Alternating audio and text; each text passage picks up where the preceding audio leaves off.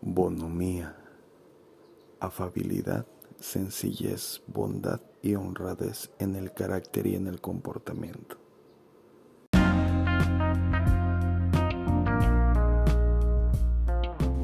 El sentido del humor de una persona me suena a las marcas de nacimiento, las huellas digitales o el color de ojos de alguien. Puede parecer común, pero las características del de cada uno nos definen en grupos selectos. Los simpáticos, los sarcásticos, los bobos, los amargados y así.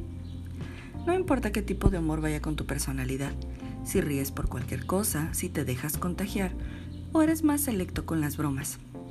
Lo que realmente cuenta es que por momentos te permitas encontrar desajustes en lo que sea y te dejes ir como hilo de media, que rías con o sin provocación, que disfrutes burlándote de tus propios errores y encuentres la gracia en la cotidianidad que no reprimas tus reacciones, que tus carcajadas sean el aluvión que les den cinco minutos de risas ininterrumpidas en la oficina y rompe el hielo, inyectando de energía como series de luces navideñas. La risa, después del bostezo, es lo más contagioso entre las personas, de modo que a nadie le cae mal de repente dejarse llevar y reír hasta que se salgan las lágrimas, hasta que duela la barriga, y de vez en cuando ser quien provoque esa cadena de felicidad porque por ese instante en el que tu cuerpo convulsiona risa pelada, estás quemando calorías, lo mantienes alerta, las defensas de tu sistema se ponen a trabajar y ayudas a la digestión.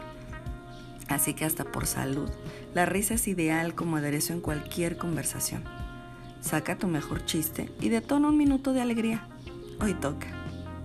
De Kraken.